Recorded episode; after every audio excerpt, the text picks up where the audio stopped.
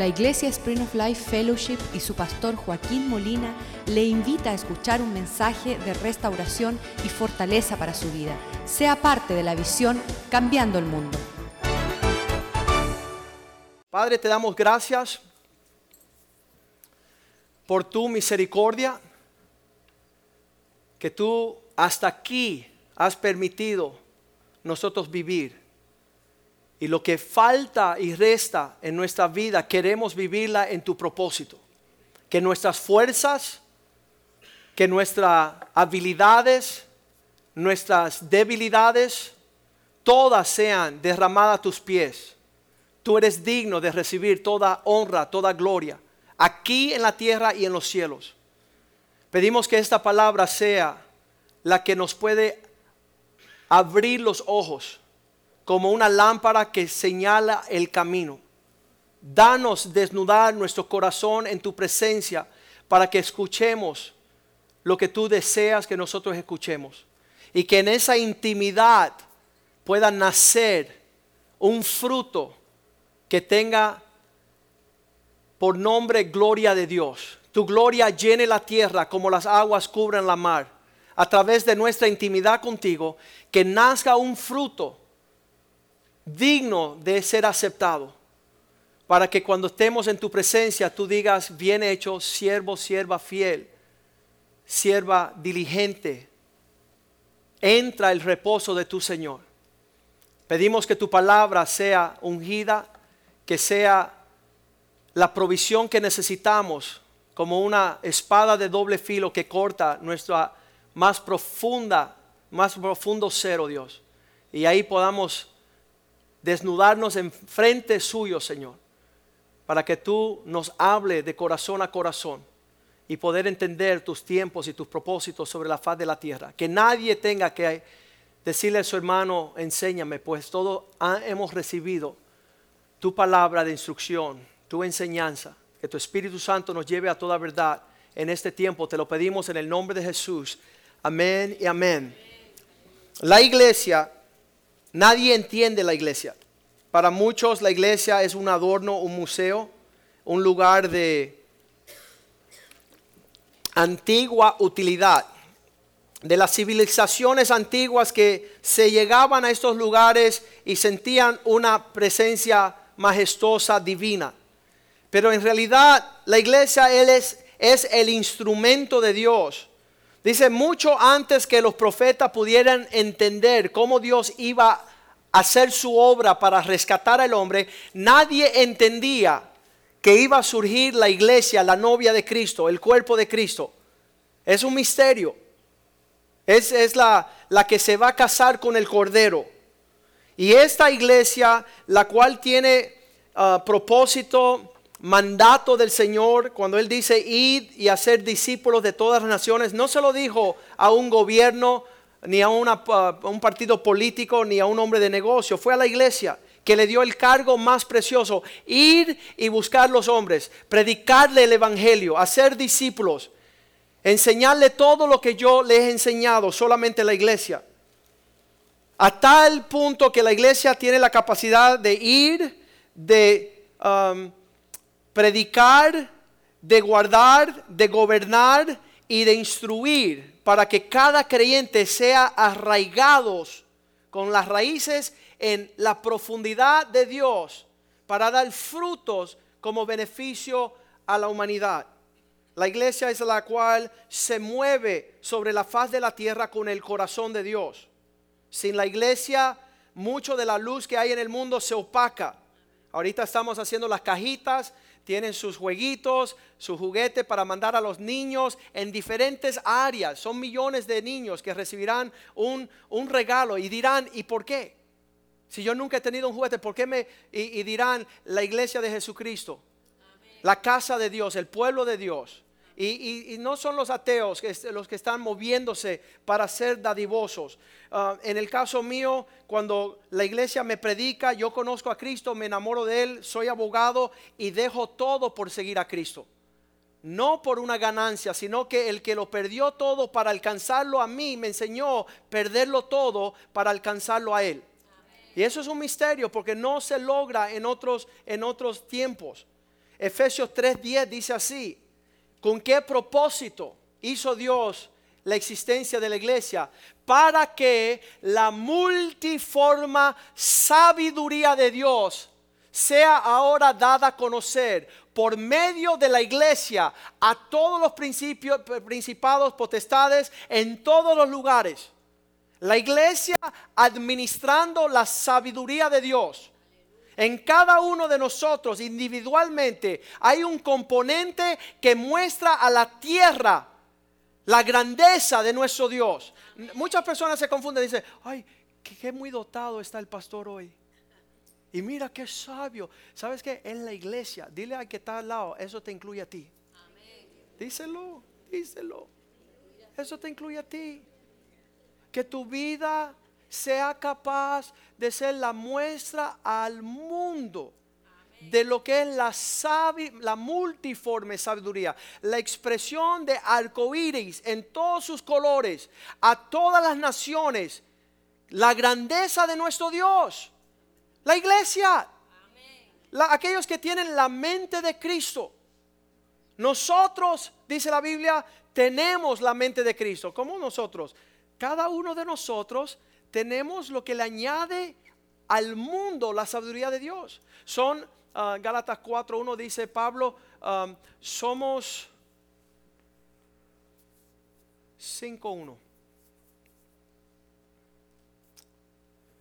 Sí, lo vamos a tener que buscar.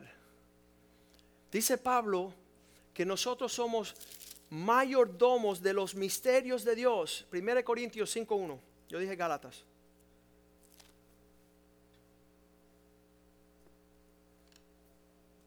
Tampoco. Deja buscarlo. Hay que, esa palabra es necesaria. Cuando los hombres miran a nuestra vida, deben de ver en nosotros aquellos que cargamos. Somos aquellos, ahí está, 4.1. 1 Corintios 4.1. Ten, ténganos los hombres que somos siervos de Dios, de Dios, mayordomos de los misterios de Dios. Cuando una persona me viene a conocer a mí, tiene que saber que yo cargo la sabiduría del cielo para deshacer los misterios. ¿Por qué mi matrimonio no funciona? ¿Por qué mi, mi, hijo me aborrece? ¿Por qué no prospero en mis finanzas? ¿Por qué mi vida lo tengo todo y me siento triste?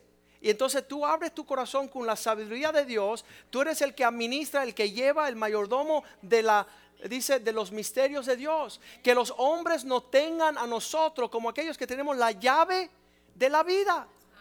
Esta mañana llega un señor aquí y dice, estoy nervioso, mi esposa me tiene loca. Yo le digo, mira, si ella está violando tus derechos legales, 911, que se la lleve presa.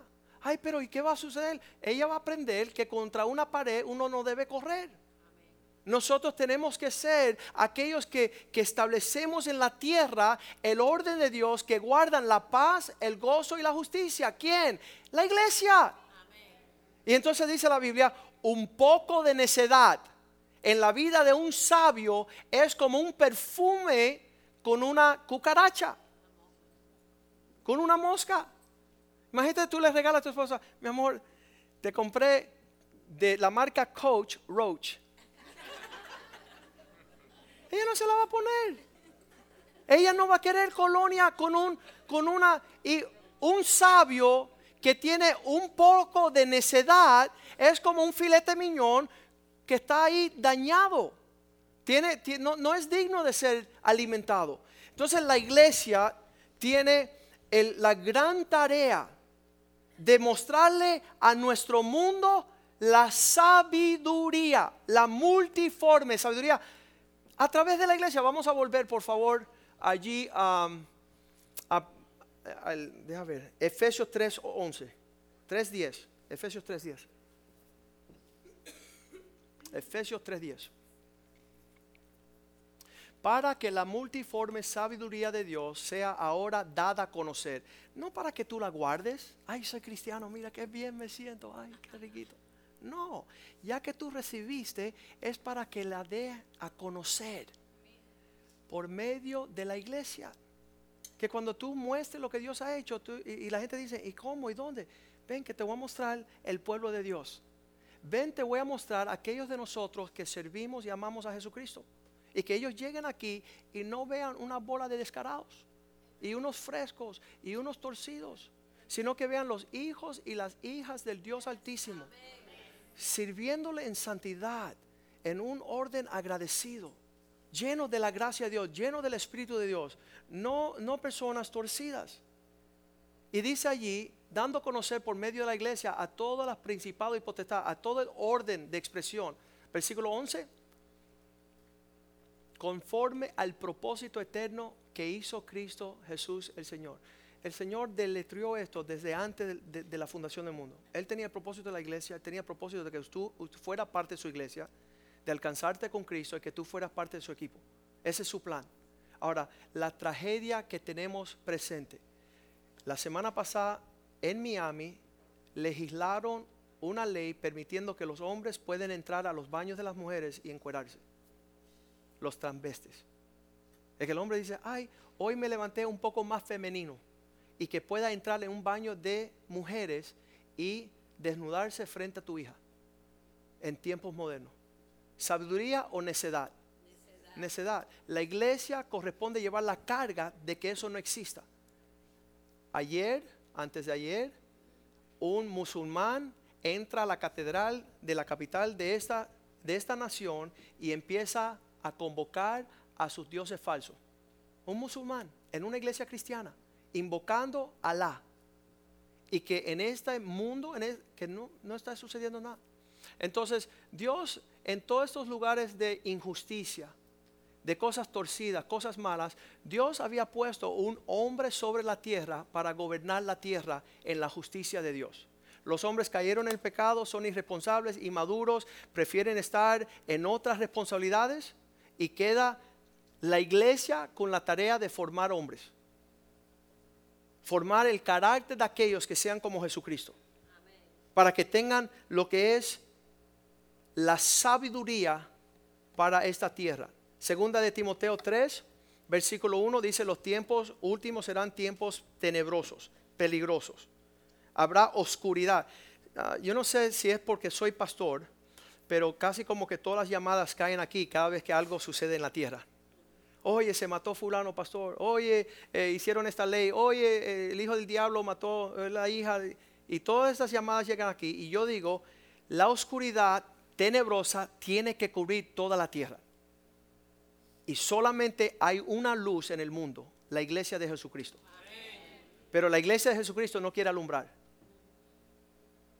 La iglesia de Jesucristo no quiere la responsabilidad de un padre que le da la tarea a un hijo. Prefiere ir como pródigo a comer con los cerdos. La iglesia de Jesucristo. Entonces, también debe de saber esto, Timoteo, que en los últimos días vendrán tiempos peligrosos. ¿Y por qué tan peligroso? Versículo 2, porque el hombre será amador de sí mismo. ¿Sabe lo que significa eso? Será un perpetuo y maduro adolescente. Nunca va a cansar la madurez. Nunca quiere la responsabilidad. Me dice Kenny Luck, el pastor este de Rick Warren, de los hombres. Dice, Joaquín, ¿sabes por qué los hombres de esta generación le encanta jugar los videos?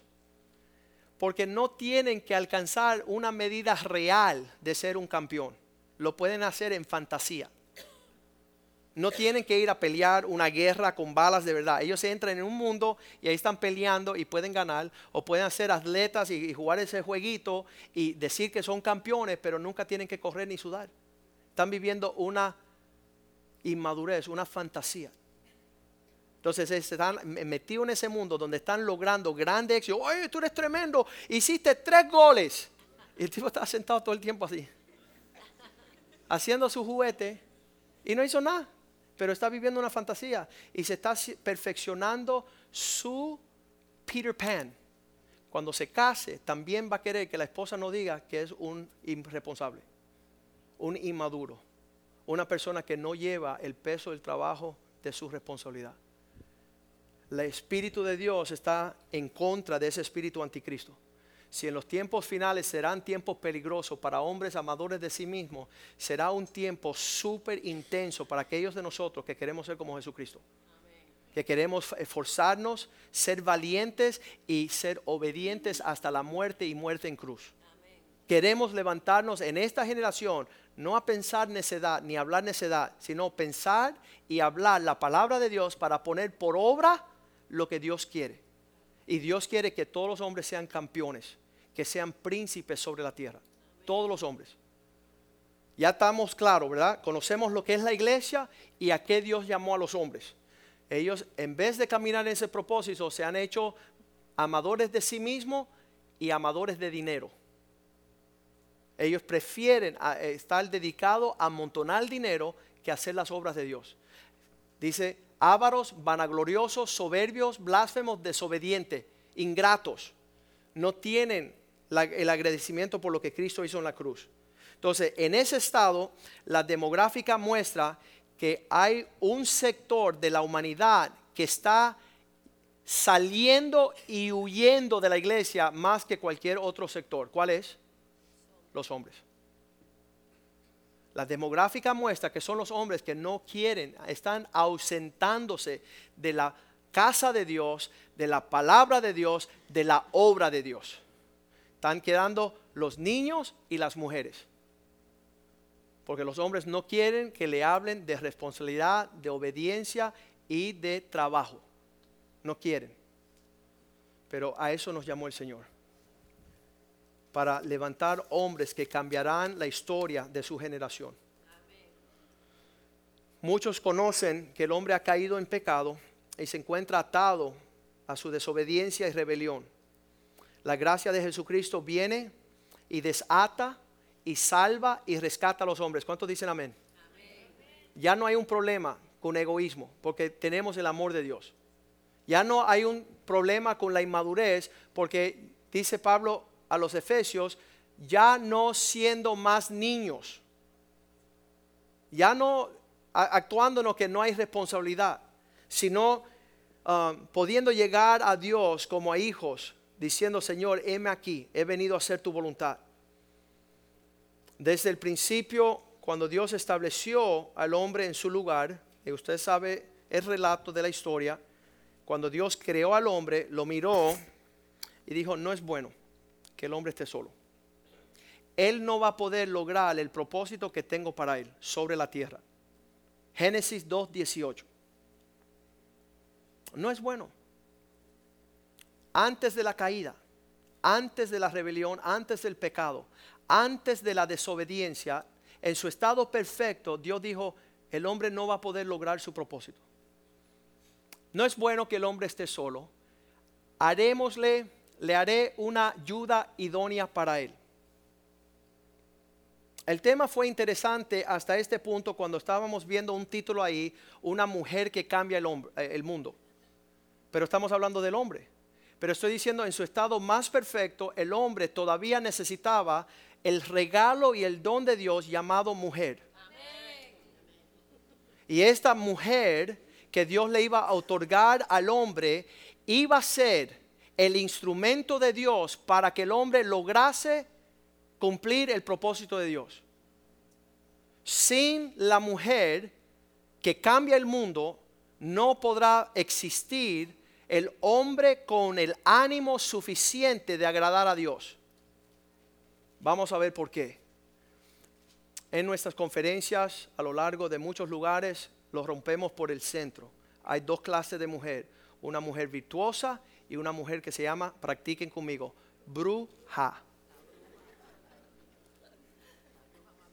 La bruja nunca podrá realizar el propósito de Dios porque anda en rebeldía. La mujer virtuosa entiende, como escuchamos la semana pasada, mi propósito en esta vida es lograr que este hombre escuche y vaya en pos del propósito de Dios para que cuando se presente delante de Dios, Dios le dé entrada al cielo. No le diga, apártate de mí, no te conozco. Dios dijo, no es bueno que el hombre esté solo. Hagamos una, una, una ayuda idónea, una ayuda ejemplar. Decimos que el hombre es un Cessna de un motor y la mujer un platillo volador que da vueltas al universo y regresa y el hombre está tomándose su desayuno. Ella ya lo ha hecho todo. porque es lo que Dios le ha provisto al hombre para que logre alcanzar el plan de Dios, el propósito de Dios. Una mujer sabia que sabe alinear su casa en recibir el propósito de Dios. No una necia que con sus manipulaciones destruye su casa. Dice este hombre billonario, se llama Scott Ford, dueño de West, uh, West Rock Café, billonario.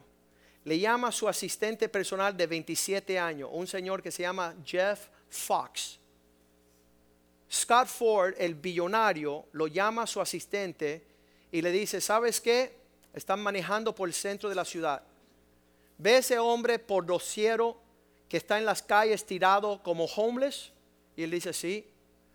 Él dice, ¿sabes cuál es la diferencia entre tú que eres billonario y ese hombre que no tiene nada? Dice, no.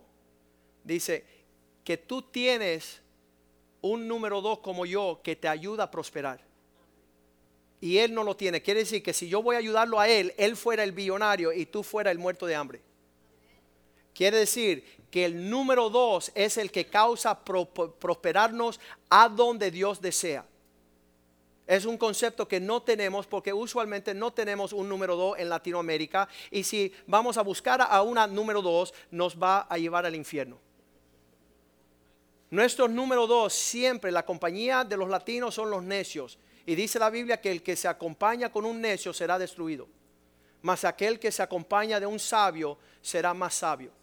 Proverbios 13:20. ¿Qué tiene Dios con este tema de la mujer? 1 Corintios 11:9.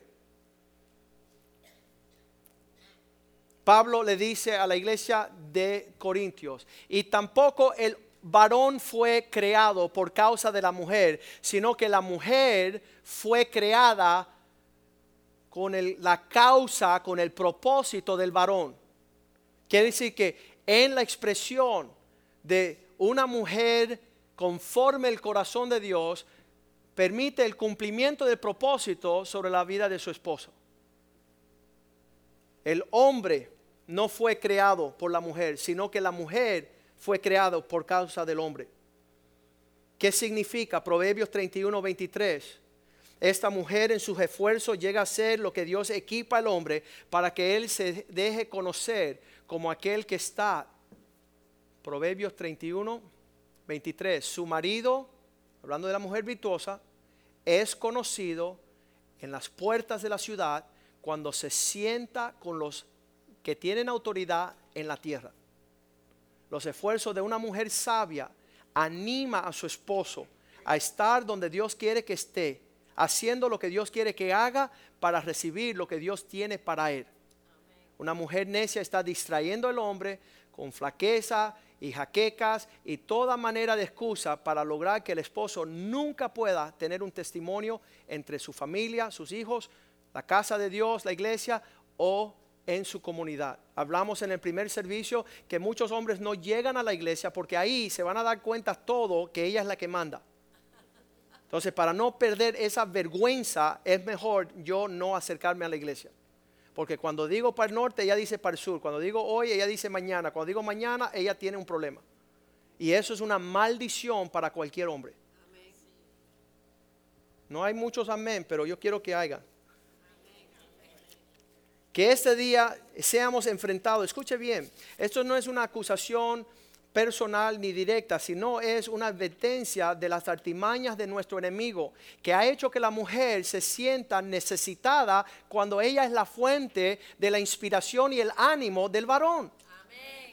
Ay, es que yo no sé si tú me dejas hoy, no sé qué va a suceder de mí.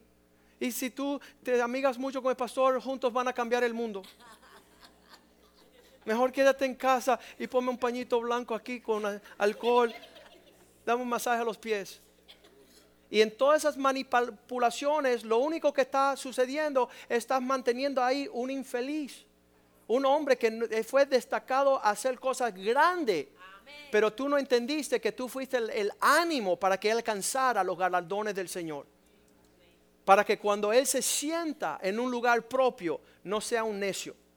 Cuando él está llamado a cambiar naciones, él no está entretenido en los jueguitos de los hombres infelices. Eso es- me, me- me puso bien bravo viendo que Satanás um, le ha resignado a la mujer a pensar que ella tiene necesidad cuando ella es la fuente que abarca toda la provisión. Ella fue la que fue dada como un regalo para que él alcanzara los propósitos de Dios. De la sabiduría la sobriedad. Proverbios, do- bueno, vamos a ir a, a- a seguir el 31 de Proverbios. Proverbios 31, 31. ¿Cuál es el fin de esa mujer? Que a ella también la van a conocer en las puertas de la ciudad y la van a alabar. Darle el fruto de sus manos. Darle el galardón de sus esfuerzos porque la van a alabar en las puertas sus hechos. La ciudad la recibe por haber logrado que su esposo alcance la plenitud del propósito de Dios en su casa, con sus hijos, en su matrimonio. Cuando nosotros estábamos yendo por mucho tiempo a Perú, cinco años, mi esposa no podía ir. Estaba siempre cuidando a los hijos, estaba en casa, estaba guardando ah, el reino, ¿verdad? Y cuando ella vino por primera vez a Perú, no la conocían, pero todas las gradas se levantaron a decir, ¿sabes qué? Gracias por darle a tu esposo la habilidad de venir a bendecirnos. Gracias porque tú fuiste, y es la primera pregunta que me hacen a mí cuando estoy viajando. La primera pregunta no es cuántos libros escribiste, de cuántos predicaste, cuánta gente estuvieron, cómo está tu iglesia. Ellos dicen, ¿dónde está tu esposa? Ellos quieren saber dónde está la mujer que Dios me dio, que me, me ayuda, me trae un refrigerio para cambiar las naciones, para cumplir el propósito de Dios.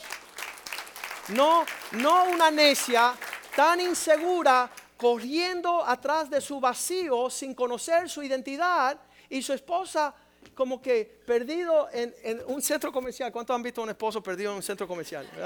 Todos sabemos lo que luce eso, ¿verdad? Es un espanto. Estoy aquí, no sé, estoy en el departamento de mujeres. El tipo, la gente lo mira como el tipo debe estar raro. No, no. La cuestión es que nosotros conozcamos que nos fortalecemos. El hombre conocidos a las puertas de la ciudad cuando se sienta entre los sabios. La mujer, el fruto es que le alaben a ella. Le digan, hey, conocemos que tú estás cumpliendo el propósito por el cual Dios te puso en la tierra. Esforzar a tu esposo a ser un valiente, un esforzado, un príncipe. No un guiñapo, no un payaso. Es bien importante entender esta palabra esta mañana. Porque vamos a movernos en una transición la semana que viene. Decir que la novia de Cristo es su ayuda idónea para ayudar que Él cumpla su propósito sobre la faz de la tierra. Y nuestro interés como iglesia es no estar pidiéndole, ay, si, tú me das, si tú me vienes, si tú me vas, sino, Señor, ¿cómo yo puedo derramar mi vida para que tú logres tu objetivo? Para que yo esté alineado a los tiempos tuyos para que yo no esté ah, ah, señalando en otra dirección. ¿Por qué? Proverbios 12, 4. Dice que es la mujer que es como la corona de su esposo. La mujer virtuosa es corona de su marido. ¿Sabe lo que significa una mujer sabia como corona de su esposa? Él es reconocido con la influencia de un reino. Y muchas de nuestras esposas han reducido a su esposo a tener una corona, pero del mismo infierno. Lo conocen más entre los impíos entre los negocios, entre, entre los asuntos terrenales que los asuntos eternos. Cuando tú fuiste dotada para prepararlo a Él, presentarse delante de Dios un obrero fiel, en el que no tiene en- de qué avergonzarse. La administración de, de nuestro tiempo, nuestros talentos, nuestros tesoros es que nuestras esposas sean mujeres capaces de, de darnos una nobleza, una dignidad, una realeza en el reino. Y no la mala es como carcoma a los huesos. Una que es como una, las termitas.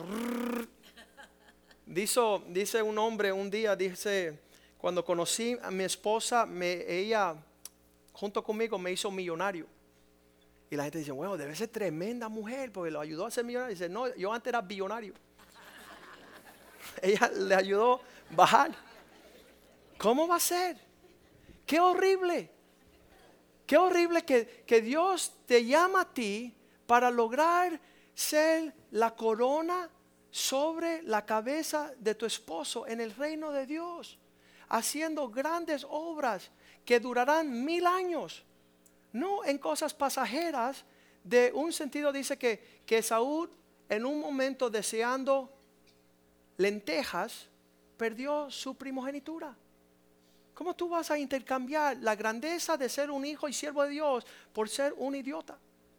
Una persona que está viendo solamente lo temporal y no tienes vista a lo largo.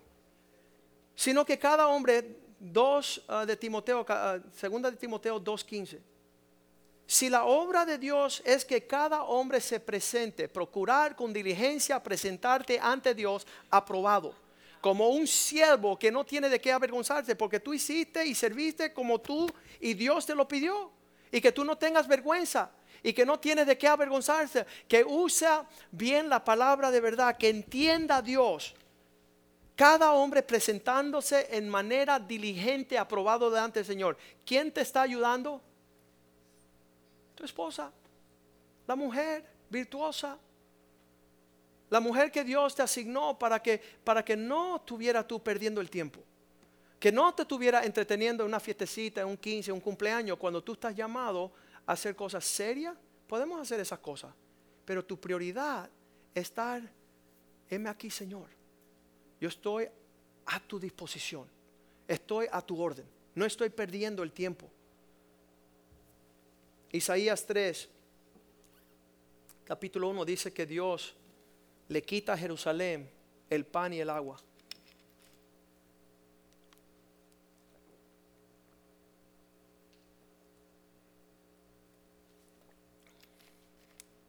¿Por qué no hay provisión en la casa de Dios? Como debería de haberlo.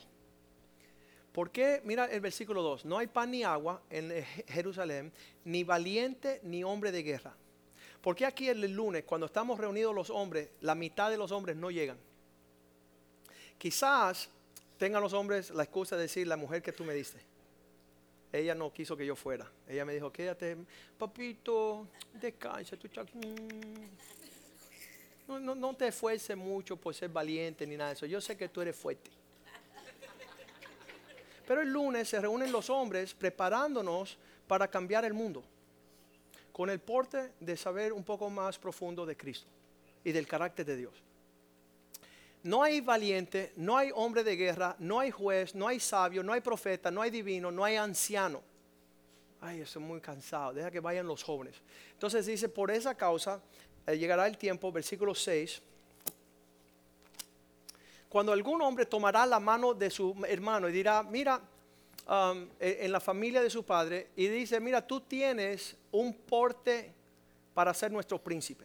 Tú debes ser el que, se levanta a ser el hombre entre nosotros, ser el valiente y descartarte por ser un ejemplo.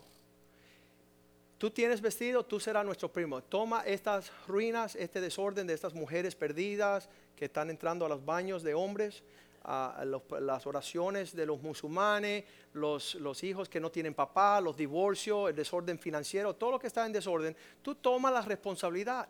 Eso es lo que significa tomar y ser hombre, tomar una carga en tus hombros. Y él dirá, versículo 7, jurará diciendo, no temeré cuidado, no tomaré cuidado, porque en mi casa hay necesidad de pan, ni hay que vestir, no me hagas un príncipe del pueblo de Dios. Eso me muestra a mí que la que está en casa probando fuerza de administración es una esposa diciendo, aquí tienes una prioridad, aquí tienes una necesidad. No vayas en pos de ser un príncipe. Fue allá en el huerto del Edén donde la mujer le dice al hombre, yo sé que Dios dijo, pero vamos a comer. Cuando Dios llega y ve al hombre desnudo, escondido, lleno de temores, le dice, ven acá, ¿y por qué te escondiste? Dice, yo estaba desnudo y Dios le pregunta, ¿quién te dijo que estabas desnudo? ¿Quién te puso la presión de moverte fuera de mi propósito? ¿Quién alimentó una actitud que decía que Dios no iba a ser fiel contigo? Era años atrás, nosotros entregábamos nuestro corazón al Señor cuando estaba José Luis Rodríguez el Puma, estaba su esposa Lili y Lili Mirillo, Murillo, Lila Morillo y le decía él, mira, yo quiero entregarme a Cristo. Y ella dijo, no, solamente dame un año más de farándula para no sufrir económicamente. Perdió su matrimonio, su familia y su propósito en Dios. Muchos de nosotros estamos perdiendo a la luz y, este, esa predica salió a la luz de yo ver que Satanás le ha dado una carga a la mujer a pensar que ella tiene necesidad cuando en verdad ella es la fuente de fuerza y de provisión para que el hombre alcance el propósito de Dios. Que ella fuese la ayuda idónea, ideal, de no estar en un auto con, ¿cómo le dicen? Autocompasión, uh, un sentimiento de, ay, pobrecita yo, mira todo lo que estoy, sino que ella es fuente de vasta provisión de ánimo y de, de una presencia relacional con Dios para animar a su esposo poder alcanzar su herencia en Cristo. Dice Isaías 3 que, que, que esta mujer terminará destruyendo al hombre y quedará en mando, yo creo que es Isaías 3:10, 12, quedará en mando los opresores de mi pueblo serán muchachos y mujeres. Mujeres se enseñorearían de él pueblo mío, los que te guían te engañan y tuerzan el camino de tus, ah, el curso de tus caminos. Significa que empiezan a alterar todas las prioridades, todos los pesos, todas las herencias se van volcando y cuando viene a ver estamos lejos de nuestro destino de poder movernos en el propósito de Dios. Allá está en Mateo 25 lo que es, vamos primero a, perdón, a Jeremías 7, 18 si usted lee todo el capítulo de 7 de Jeremías, va a saber que Dios está preocupado porque está viendo un pueblo desordenado y dice, ¿y por qué este desorden? ¿Y por qué no se está cumpliendo mi propósito? ¿Y por qué mi provisión no está llegando? Y ahí dice, porque los hijos recogen leña y sus esposos encienden fuego para que las mujeres amasen pan al reino de los cielos para ofrecer ofrenda a dioses ajenos para provocar a Dios. ¿Qué significa? Que tu mujer que fuiste llamada a animar a tu hombre para servir a Dios en los propósitos de Dios, ahorita has volteado la cosa donde tu hombre está prendiendo fuegos, tus hijos recogiendo leñas para ir a servir a Macy's y a, la luna de miel y a lo que es todas las cosas de dioses, prioridades falsas, orden fuera de orden. Significa que Dios quiere toda una familia que sirva el Rey de los cielos y no tus antojitos y caprichos. Y todas las mujeres de Dios dicen, amén. y todas las brujas dicen, a ver, a ver. Las mujeres de Dios dicen, amén. Y las brujas dicen, a ver, pastor, te vas a ver conmigo después. No voy a dejar que mi esposo vuelva a esa iglesia. En los tiempos antiguos, las mujeres tenían sus espositos corriendo con prioridades. Apúrate, apúrate, apúrate. ¿Y por qué? Mi mamá necesita que le lleve una, un sofá. Pero tú no los apuras para que él sea fiel a, a los hombres el lunes por la noche. Tú no eres fiel para que él sea fiel en sus dádivas y sus diezmos. Tú no eres fiel para que él se esfuerce a mostrar su hombría en la compañía de los hombres de Dios en el mundo. Qué tremendo. Es bien importante, Salmo 141, uh, 5, y voy a terminar antes que salgan corriendo todas. ¿Sabes lo más amable de esta iglesia? Que siguen regresando.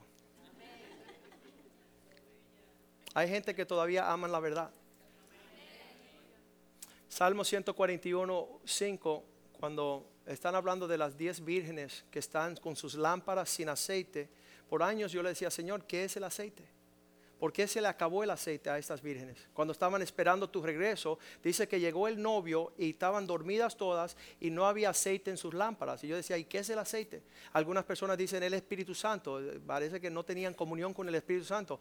Pero yo encontré un versículo hace años, Salmo 141, 5, que dice que el justo me castigue, me reprenda. Será rico, favorable.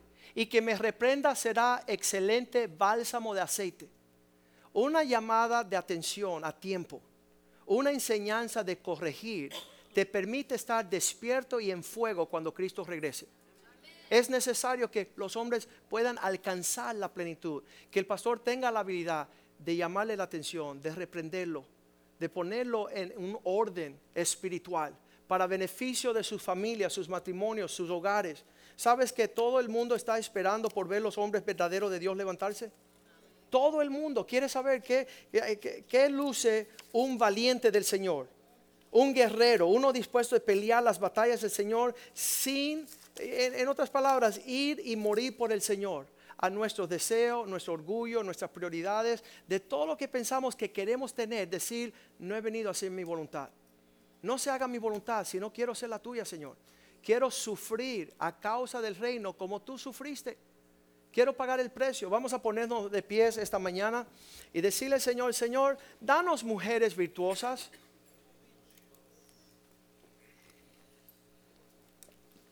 Señor, matas las brujas. Mátalas. A la mujer que quiere ser rebelde, que quiere ser un estorbo, que quiere ser un, una piedra de tropiezo que no permite que un hombre sea un príncipe, que ame a su Dios con todas sus fuerzas, con toda su mente, con toda su alma. Elimínala, Señor, como eliminaste a Lot, la esposa de Lot. ¿Qué estaba en esa mujer en ah, Génesis 19:1? ¿Qué estaba en esa mujer? Dice, llegaron pues los dos ángeles a Sodoma a la caída de la tarde y Lot estaba sentado a la puerta de Sodoma y yéndoles uh, viéndoles lo, se levantó a recibirlos y le, se inclinó al suelo. Él, se preparó para recibir el mensaje. Y le dijeron, oye, tu familia y sal huyendo. ¿Y sabes qué? La mujercita no quiso. La mujercita quería quedarse allí en Sodoma, donde había bille, donde estaban sus inversiones, y no quería rescatar su familia. Cuando ella dice Jesús que ella mira hacia Sodoma, donde está su, el, su tesoro, ahí está su corazón, y se, se anilica, se, se quita, se elimina. Ella muere instantáneamente porque su corazón estaba señalando al mundo y la destrucción, el juicio. Y su familia, su esposo y sus hijas corriendo por salvar sus, sus vidas. Llega luego sus hijas y dicen, no tenemos esposo, acostarémonos con nuestro papá. Eso es una se empieza a torcer el orden del propósito y de la prosperidad de Dios por una mujer que está como un tornillo torcido. Pidámosle gracias a Dios para que en nuestra generación existan mujeres con el denuedo tenaz de decirle a su esposo, ¿sabes qué? No voy a reposar hasta que tú seas un príncipe de Dios. Hasta que te respeten en todas las naciones como un hijo legítimo del Altísimo Padre. No quiero ser tropiezo, Señor. A ver, cuando conocimos a Cristo por primera vez, le decíamos al Señor, Señor, si yo voy a deslizarme y pecar y salirme fuera de tu presencia, llévame. Llévame, Señor. No quiero ser parte de ser perdido. Y, pedimos también que usted se anime a decir, oh, Joaquín, mis sobrinas, todas las chiquititas, fueron corriendo a mi oficina después del primer servicio. ¿Sabes lo que dijeron? Gracias, tío. Gracias que nos está enseñando no ser brujas. Gracias que nos está enseñando prepararnos para hacer una bendición para esos hombres que Dios va a poner en nuestras vidas. Para que ellos logren el propósito de Dios en la tierra. Entonces llenémonos todos de la sabiduría de Dios por su gracia, de su Espíritu Santo. Levante su mano al cielo y diga, Señor, queremos tu presencia. Queremos tu sabiduría. Queremos el cumplimiento de tu propósito. Sácanos de la destrucción. Sácanos del juicio. Sácanos del tropiezo. Del desvío. De ser naufragados, Señor. Fuera de tu propósito. Y cumple, oh Dios, como saetas en manos del valiente que den al blanco para escuchar las palabras, bien hecho siervo fiel bueno, entra al reposo de tu Señor. Que nuestras lámparas estén aprendidas. Que nuestras lámparas estén llenas de aceite. Que estemos cerca de la represión de los sabios. Prefiero la reprensión de un sabio que el canto de los necios, dice Salomón. Quiero, Dios, lo que tú quieres. En esta tierra, oh Dios, me ha hecho ayuda idónea, eso es lo que quiero hacer. Quiero ser una bendición para el hombre que has asignado en mi vida como príncipe, hijo del Altísimo. Y Él nunca logrará lo que tienes para Él, para nuestros hijos, nuestras familias, si yo no llego a ser una mujer capaz de cambiar el mundo. Te damos gracias en el poderoso nombre de Jesús. Y el pueblo de Dios dice, amén, amén y amén. Salúdense unos a otros en el amor del Señor.